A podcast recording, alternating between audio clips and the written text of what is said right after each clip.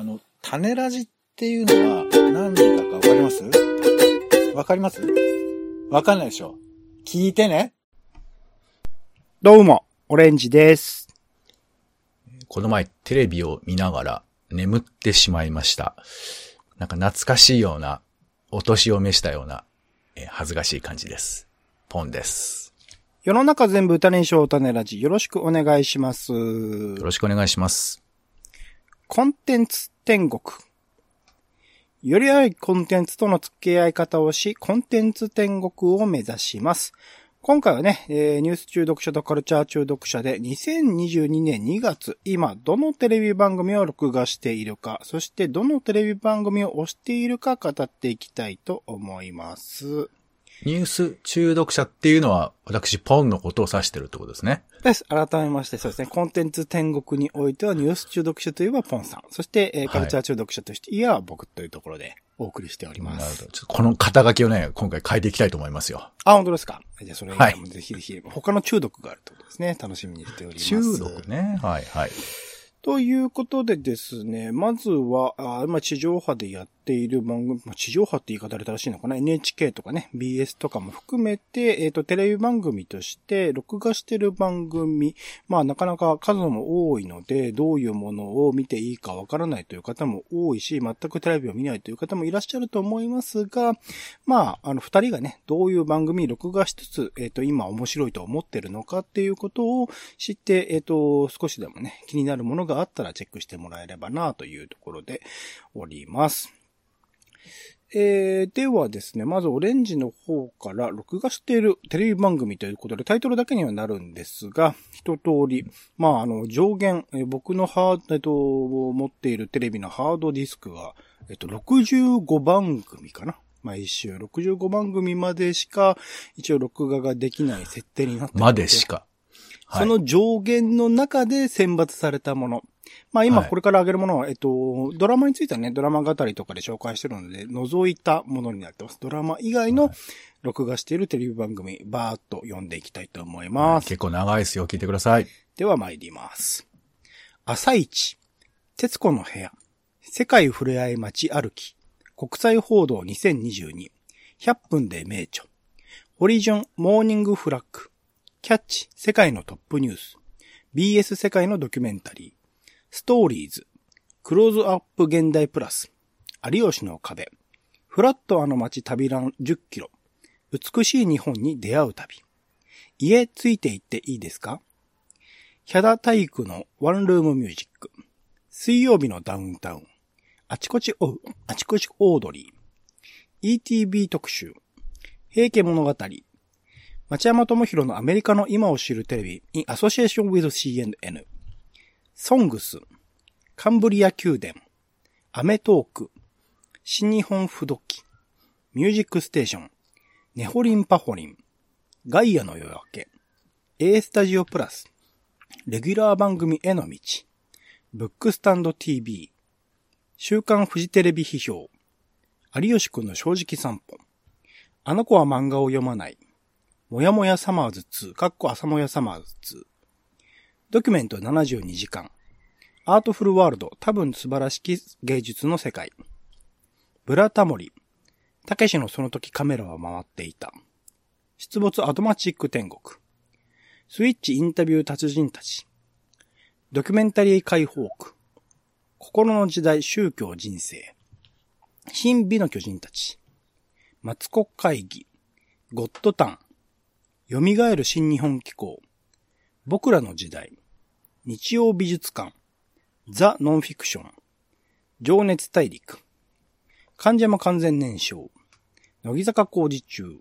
そこ曲がったら桜坂。日向坂で会いましょう。黄金の定食。言うは何しに日本へ。プロフェッショナル仕事の流儀。カウントダウン TV ライブライブ。迷宮グルメの異教、迷宮グルメ異教の駅前食堂。有吉クイズ。アクティブ10、プロのプロセス。ブラブラ美術博物館。マツコの知らない世界。アナザーストーリーズ運命の分岐点。バナナマン日村が歩く、ウォーキングのひむ太郎。セブンルール。23時の密着テレビ、レビチェな人見つけた。というところでございます。まあ、60番組くらいかな。というところを、オレンジは録画しておりますが、すごい量撮ってんね。そうなんです。ちなみになんか、はい。あのーあ、どっちで、先に、じゃあ、ポンさん聞いちゃおうかな。ポンさん、これで被ってないのとか、まあ、これは録画してるよっていうので押したいものとかありましたら、それだけピックアップして、おっしゃってもらってもいいですか、先に。そうね。いや、もう、すごいね。僕が、僕が、あー見てるやつで言うと、あ、録画してるやつね。そうですね。はい。タモリクラブは上がってなかったね。あ、上がってないですね。時々僕も録画してますけど、毎週はしてないですね。それと、全力脱力、脱力タイムズ。はいはい。これは録画してないですね。うんこれ、はい。有田さんがね、出てるやつですね。あと、お笑い向上委員会。あ、これ僕むしろ苦手なんで、そうですね。録画してないですね。はい。えーっと、そうですね。それからね、えー、大和天寺献立帳。あー、これって毎週やってんでしたっけ？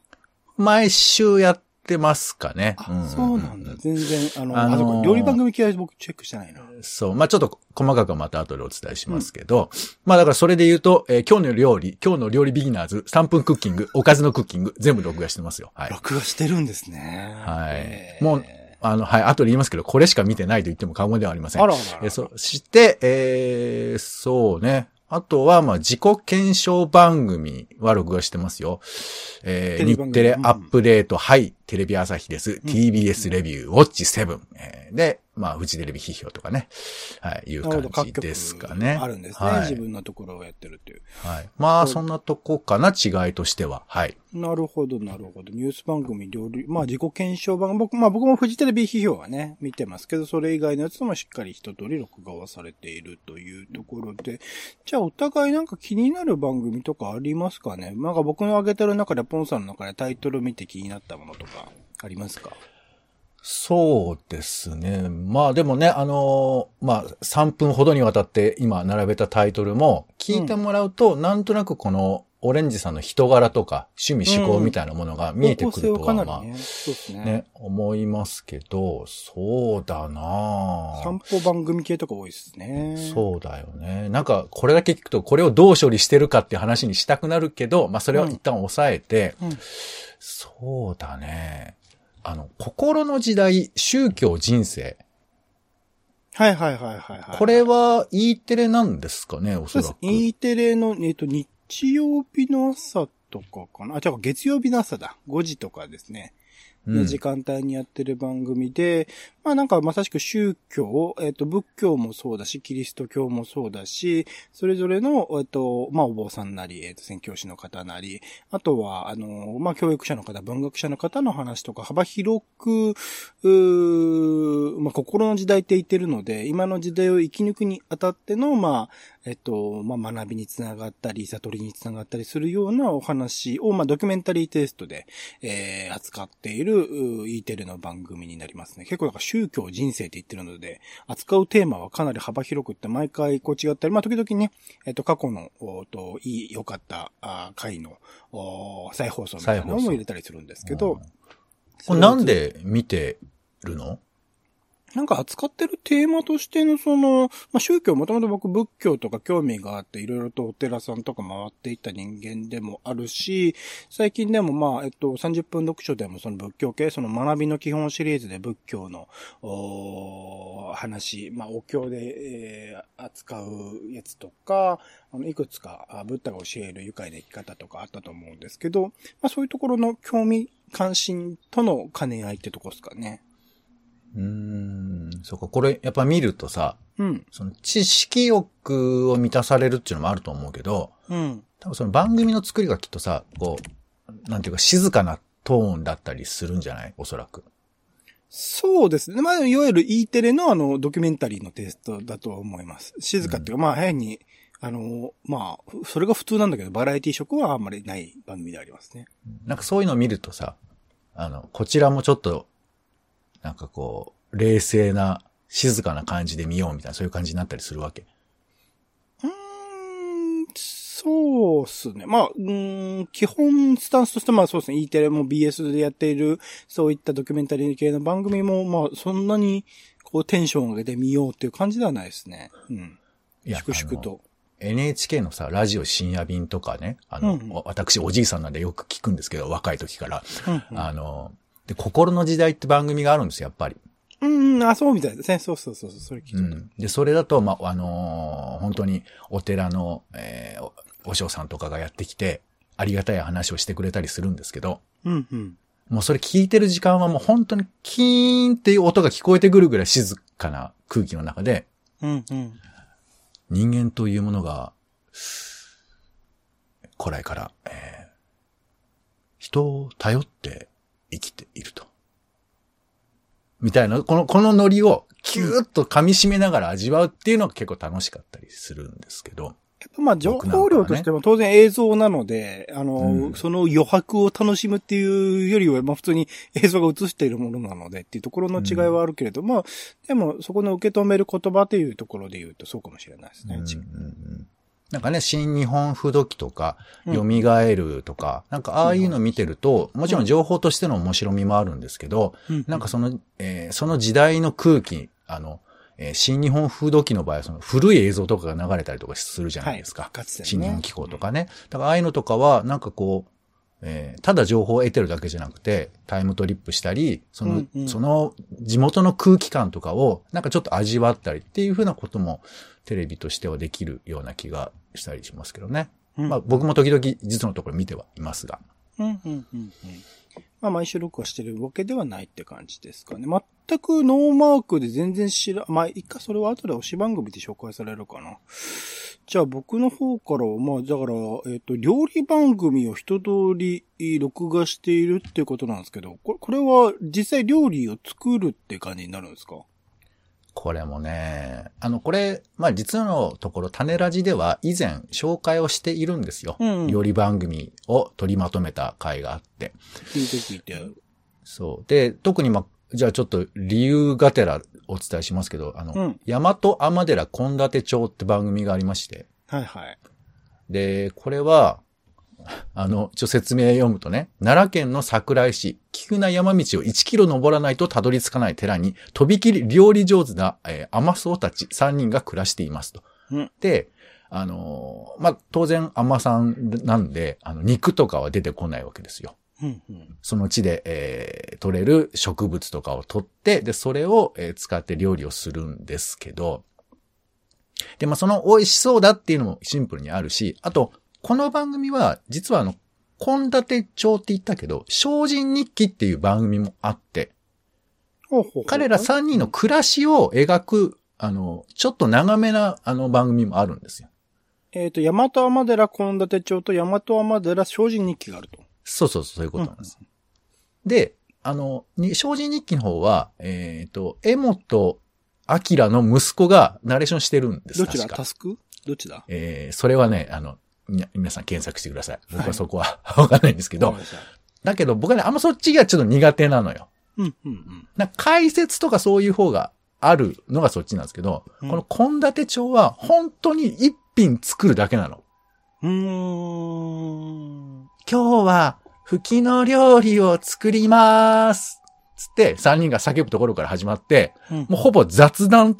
感覚で、あの、そのメニューを作っていくっていう番組なのね。はあだから、こう作りますとかっていう説明は、あの、ほ、ほぼないっていう感じなんですよ。真似することはあんま難しいんだ。まあ、まいや、まあ、真似はできるうん。あの、段取りとかは一応画面上出てくるんですけど、うん彼らが説明することはないのよ。うーん。これ美味しいよねとか、あ、これ、あ、なんかね、こぼれちゃったねとか、なんか、あの、本当に食べ過ぎちゃったとか、なんかそういう、あの、感想ぐらいしか聞こえてこない。基本的に。はははははは。で、まあまあ、いろいろあるんでしょうけど、俺はね、このね、なんというかこう、やる、やる気がないというよりかは、あの、料理を楽しそうに作ってるっていうことだけがわかる、この映像がすごい好きで。じゃあ、どっちかって癒しの感覚に近いんですかね見ててのね。まあ、その、これを何々目的って言うと、なんかつまらないんで僕は言いたくないんだけど。料理番組だからさ。いやいや、いいのよ。そんなことは別にこっちの勝手なんだから、うんうんあの、まあ、作ろうと思えば作れると思いますよ。うんもちろん。だけど、これをなんか説明的にやったら面白くないし、僕としてはさ、料理って楽しいんだとか、生きるとか暮らすことが楽しいんだってことがなんか僕の中では結構受け止めてたりするんです。っうん、うん、うん、うん、うん、うん。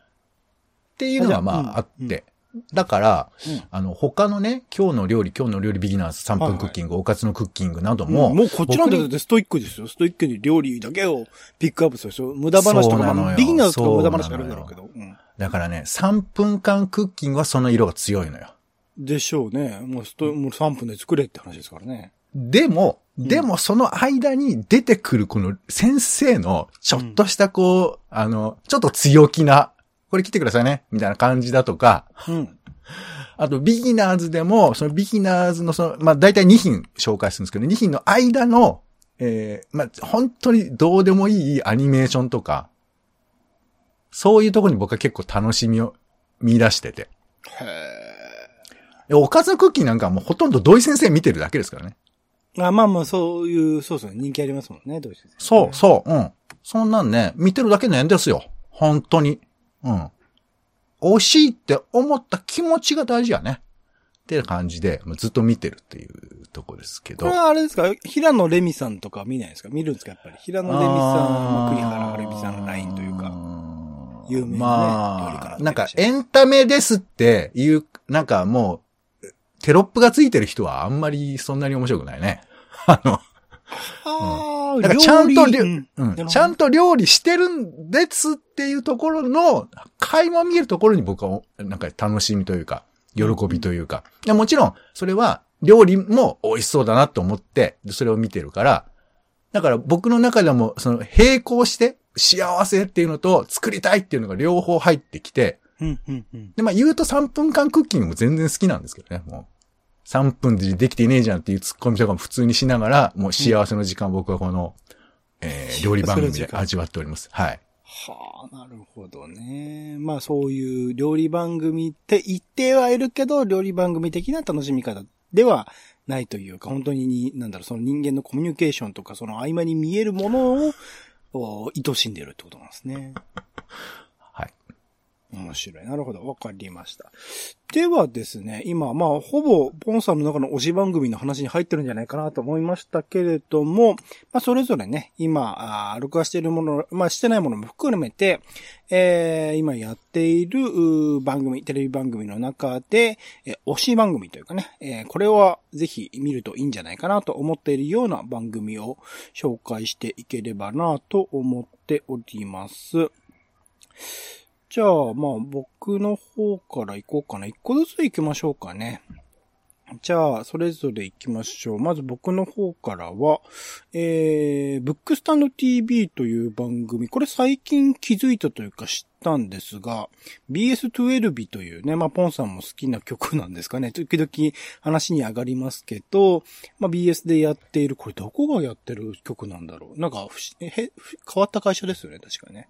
がやっている曲で、金曜日の深夜3時からという時間帯でやっているんですけど、えー本と映画にまつわる総合サイトブックスタンドのテレビ版ですということで、知識豊富な水道橋博士と原監督が、旬な人、気になる人を招き、じっくりとお話と好きな本を聞きますというところで、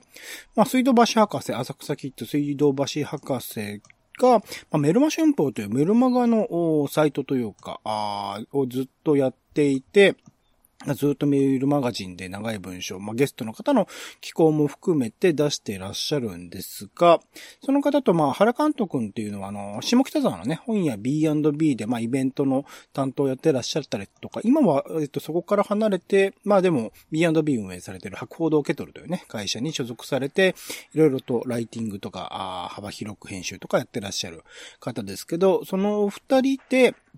まあ、メルマ春報でやってることの延長線上でもあるんだろうけれども、まあ、本とかね、ああとは映画の公開とかをされた著者の方とか、あ出てる方とかをゲストにお招きして、トークを聞いていくっていうテスト。まあ、フォーマットとしてはすごくよくある形なんですけど、やっぱ水道橋博士ならではの切り口であるとか、カルチャー濃度の高さみたいなものを、こう濃厚に楽しめるようなあ番組になっていて、結構特徴的だったのは、えっと、長野さんという芸人さん、まあ、地下芸人として、こう、有名であり、いろいろテレビ番組もね、幅広く出てらっしゃる方ですけど、その方、まあ、長野さん出るとね、ちょっとなんか、バラエティ番組とでは、なんか変わった人みたいな取り上げられ方で、まあ、あの、ラッセンのね、よくあるネタをして、みたいな感じなんですけど、今回の長野さん、その芸人的なお笑い要素みたいなのを全くこう出さずに、こう、まあ、テーマがロック好きっておっしゃってるんですけど、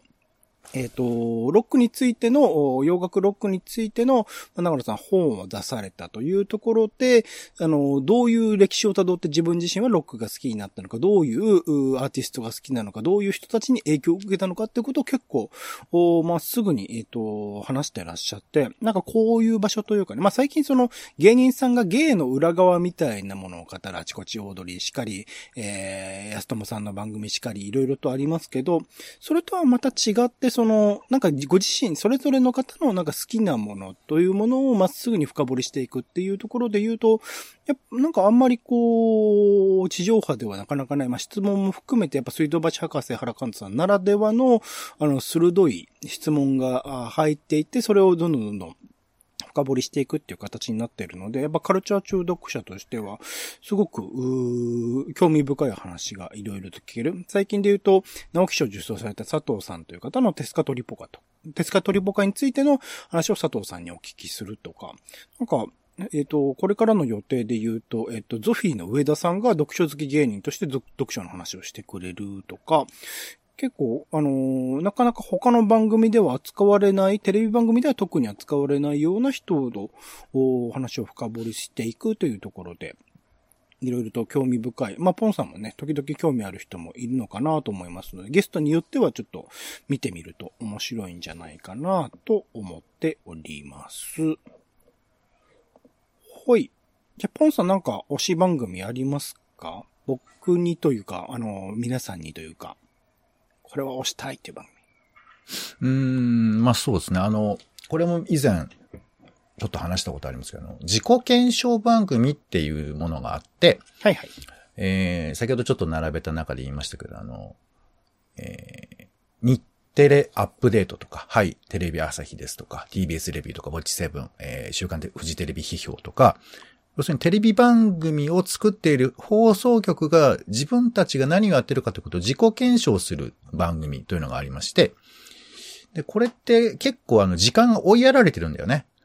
朝一番しかやってないみたいな。うん、なかなかゴールデンタイムにやるようなものでもないし、まあ番組の作りも堅苦しい感じなんですけど、これがね、結構あの、テレビをメタで見るにおいて、まあ一つの視点というか、まあちょっとおじちゃん臭い感じもあるんですけどね。こういう番組を見ることで、テレビってそもそも何なんだろうっていうふうなことを俯瞰的に見れたりするし、あと、特に週刊フジテレビ批評は、うん、あの、まあ割と有名なのはその、えー、番組、えー、局を、局の垣根を越えて、テレビドラマの論評をするっていうふうなコーナーがあるんですけど、うん、これなんかは結構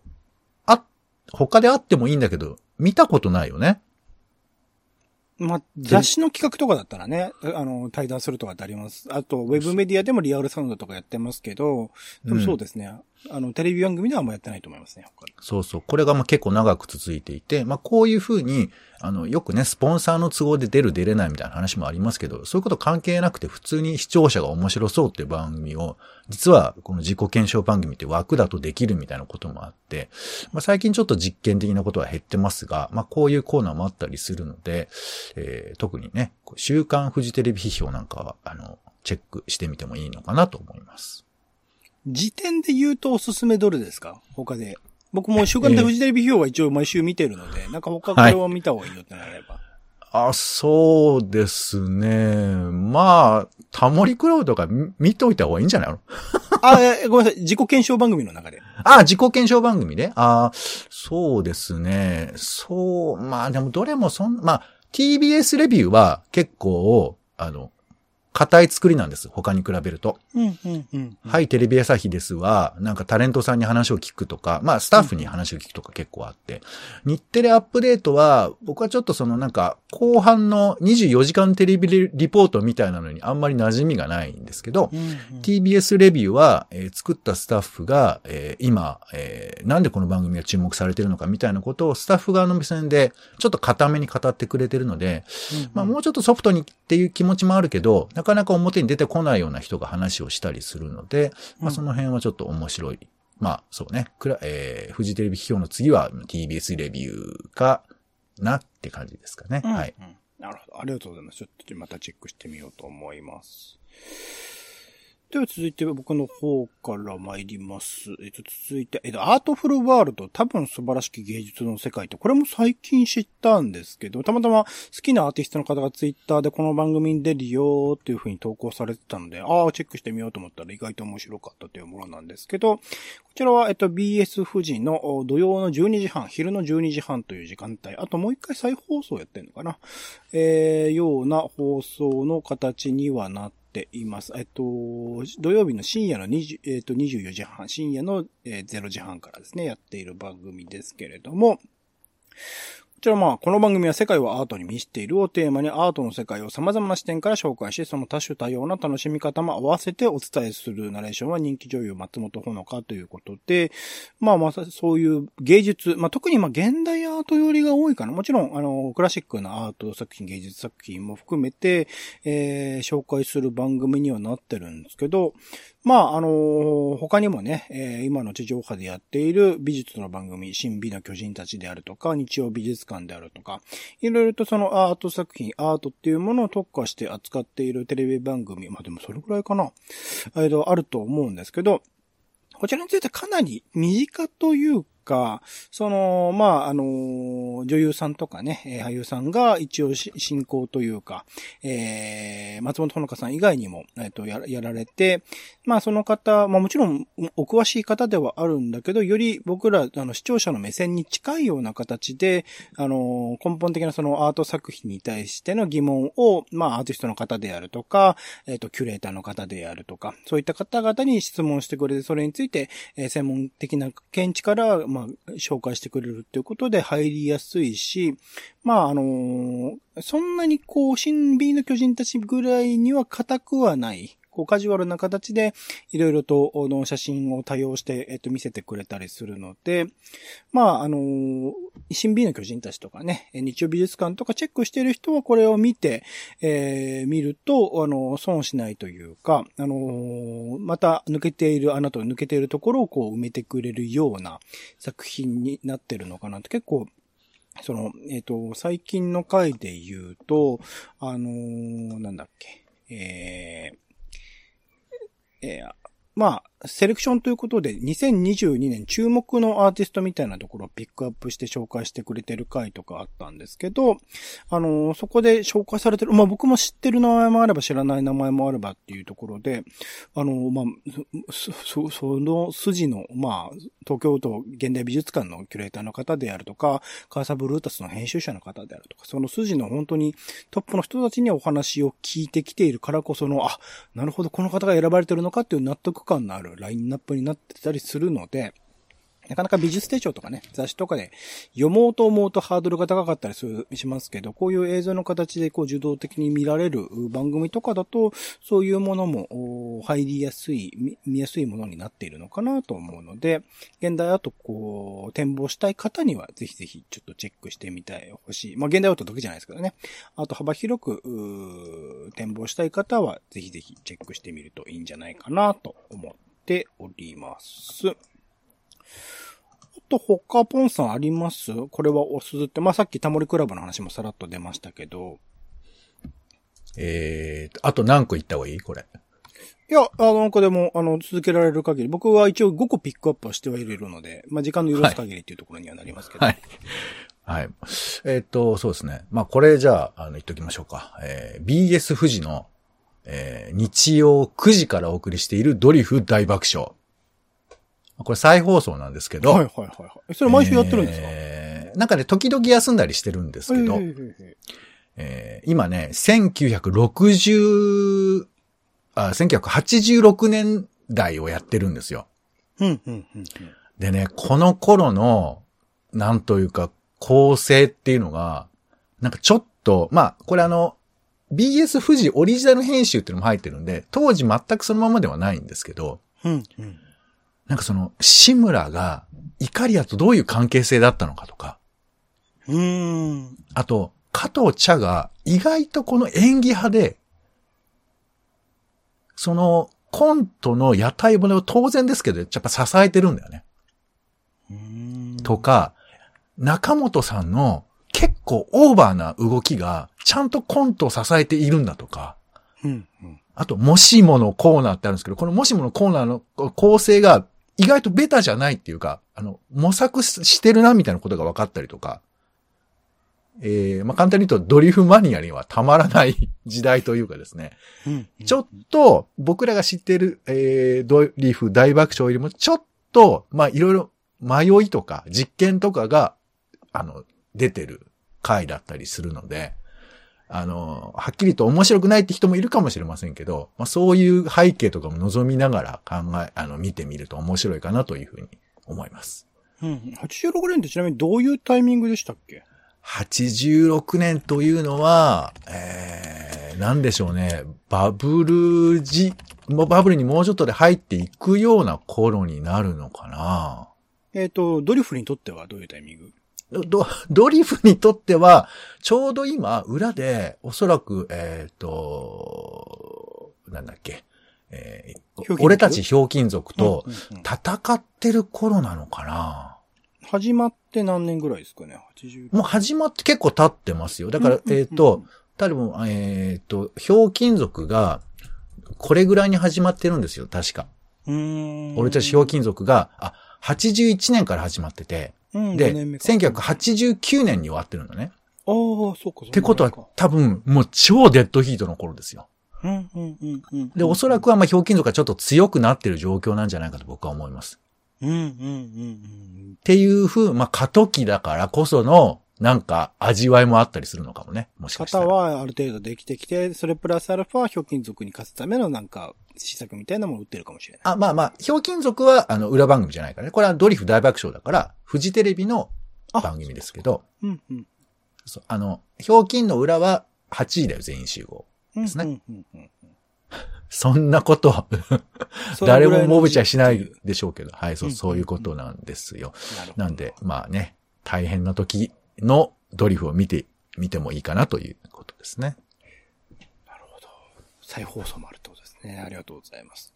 ちょっと他もじゃあさらっといこうかな。えっと、あと、えっと、最近始まった黄金の定食という番組。こちらはテレビ東京で日曜日の深夜1時35分。まあ、え坂道系のね、えアイドル番組が終わった後に始まった番、あ終わったじ、後の時間にやってる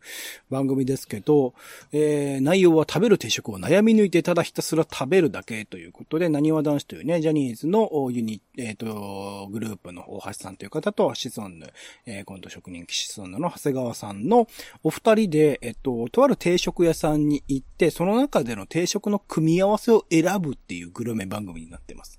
なので、えっと、まあ、実際にある、紹介で言うと、千駄木の道坂食堂っていうところに行って、そこで食べる、定食の組み合わせですね。ご飯があって、おかずがあって、小鉢があって、みたいな、それの組み合わせ、もちろんもともとセットにされているものもあるんですけど、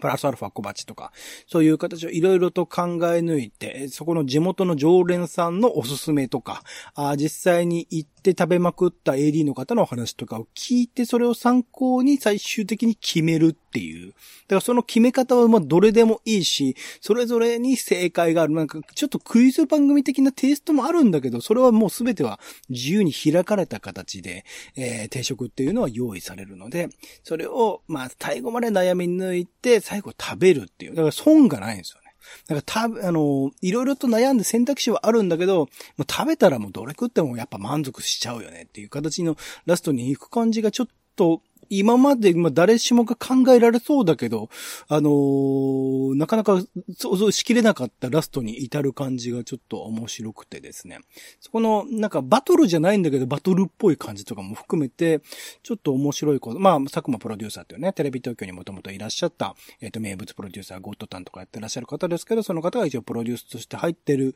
だけにというか、そこら辺のエンターテインメントそれがありつつ、深夜の時間にこう、飯テロというかね、食べたくなるような、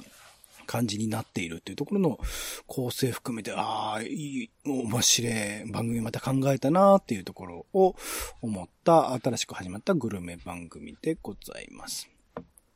あとはそうですね、有吉クイズ。まあ、これポンさんもご存知かなと思いますけど、テレビ朝日で火曜23時45分からやっているもので、まあ、一応クイズ番組にはなってるんだけど、有吉さんが進行になって、あのーまあ、日常生活ね、それぞれの、えっ、と、ゲストの方含めて、有吉さん含めて、プライベートで、まあ、有吉さんの場合は散歩するとか、とあのーいろんなお店に行くとかね、そこら辺のプロセスにおいて起きた選択とかをクイズ形式で出してもらって、それに対してボケたりとか、ボケなくかったりとか、あそこにおいて、まあ、笑い。まあ、いいわゆるクイズ番組の、その、における、なんか、えっ、と、もともと持ってるね、知識とかいろいろなことを知ってるかどうかっていうことよりは、その場その場での判断、その場その場での想像力みたいなものを働かせて答えていくっていう形式になっている分、なんか、誰しもがこう参加でき、誰しもが笑えるようなフォーマットにしている感じ。クイズと名乗っていながら、そういう風にしていく感じがすごく面白い構成になっているなと。そんな真面目な番組じゃないですからね。はい、むちゃくちゃな番組だと思って見てください。カジさんというね、えっ、と、アメトークとか、あーテレビ千鳥とかやってらっしゃる方の、まあ、新しい、新しい、まあ比較的ね、新しめに始まったような番組になって、昔はね、特番とかやってましたけど、最近は定期的にやってるので、すごく楽しんで見えます。まあゲストのね、構成のか、構成の仕方とかも含めて、いや、面白いなってことを毎週毎週思ってるって感じですね。あと最後、えっと、バナナマン日村が歩くウォーキングの日ム太郎という番組で、僕、まあ僕、旅番組が好きという話をいろいろしましたけれども、こちらは BS 朝日で火曜の22時半からという時間でやっている番組で、まあ、いわゆるウォーキング街、特にまあ東京都近郊になってくるのかな、周辺を、ウォーキング、あの、バナナマンの日村さんがとにかくウォーキングし続けるっていう、そこの間に見えてくるものをレポートするみたいな。えー番組になっていて、まあ、日村さんね、えっ、と、いろんなバラエティ番組とかでも、まあ、ウォーキングがご趣味っていうことをおっしゃってますけど、まあ、実際に、まあ、歩いている場所、もしくは、まあ、全く歩いたことのない場所含めて、いろいろな都内の各地、まあ、キロ行くか行かないかぐらいかな。そんなにこう、ウォーキングを常にやってる方にしては短いくらいかもしれない。ちょうどいいぐらいの距離感のところを、コース、実際歩いて道行く人とも会話したりとか、ちょいちょい、あの、お店もね、ちょっと覗いてみたりとか、みたいな感じで、進んでいく。ただそれを見ているだけで楽しいというか、僕自身も結構、えー散歩とか好きだったりするので、ああ、そこ行ったことあるなとか、ここ行ったことないな、行きたいなとかっていうことを結構思わせてくれるようなもの。で、他のその、それこそ有吉くんの正直散歩とか、えー他の散歩番組は、その間で見えてくるお店の紹介とか、お店に実際に入って物を食べたりとかっていうことにフォーカスしたりするんですけど、この番組はストイックにこう、ウォーキングっていうことをメインにしてくれるっていうので、なんかそっちの方がなんかまあ個人的に自分自身がやってる散歩のコースとしては、なんか近しいところがあったりするので参考にもなるし、あの、あんまりこう、テレビ番組色を感じない、ここの店を押したいんだ、みたいなことを感じないがゆえのなんか楽しさみたいなのがあったりして、して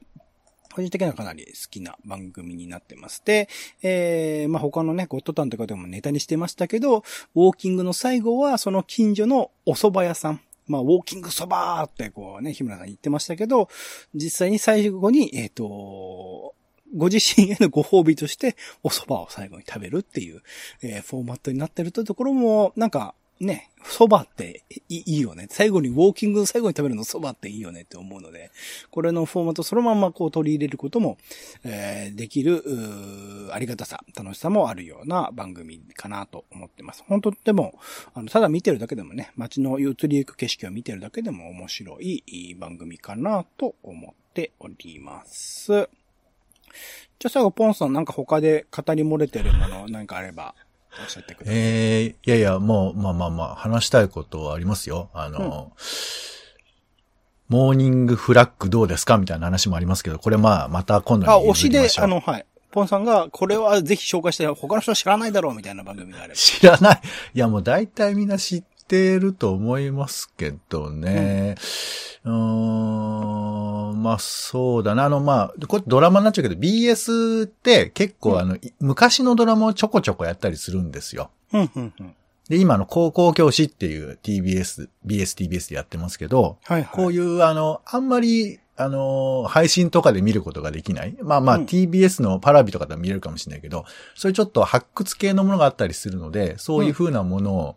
覗いてみるのとか、えー面白いかなと思うんで、BS をね、BS のテレビ欄をちょっと覗いてみるのはいかがかなとは思います。えっと、その高校教師やってるのは BS と TBS ですか？BSTBS ですね。各局の番組で、まあ、ほぼ、なんか通販番組とか多いですけどね、その中に結構、そうなんだよね。うあの、埋もれてるというかね、目立たないもので面白いのやってますよね、確かにね。うん。BS12 とかだとあの、アニメの映画とかをやったりしてますんで、うんそういうのも、あの、時々広いものかなと思いますね。それってわざわざね、テレビ欄というかラテ欄というか、それを覗かないとわからないもんなのか？なんかどっかまとまったりしないんですか？そういうのって。うーんと、まあ、まとまって、まあ僕らがご紹介するとか、まあウェブでももちろん情報は出てますけどね。まあ、種付けとかでもね、ちょいちょいポンさん紹介してくれたりしますけど、そういうことですかね。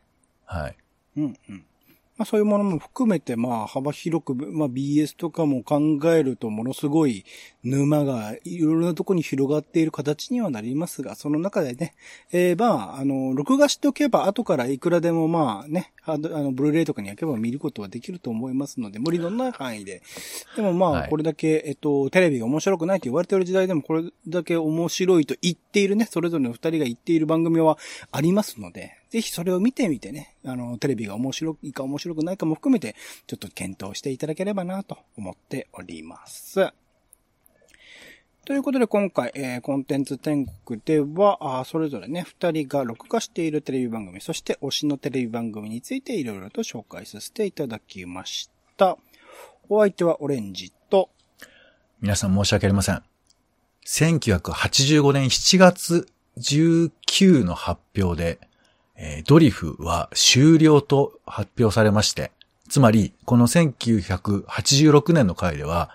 えー前週が終了しているということなんですね。いや、そう思うと余計にこのドリフ大爆笑、えー雷様のコーナーが味わい深く感じると思います。ぜひ見てください。ポンでした。種ラジ、また。種ラジは、ポッドキャストや Spotify などでほぼ毎日配信しています。音声で配られた内容はブログで補足を、更新情報は Twitter でお知らせしています。また、番組の感想や質問もお待ちしています。公式サイト、種ラジ .com のお便りフォームから送ってください。Twitter など SNS でハッシュタグ種ラジで投稿いただくのも大歓迎です。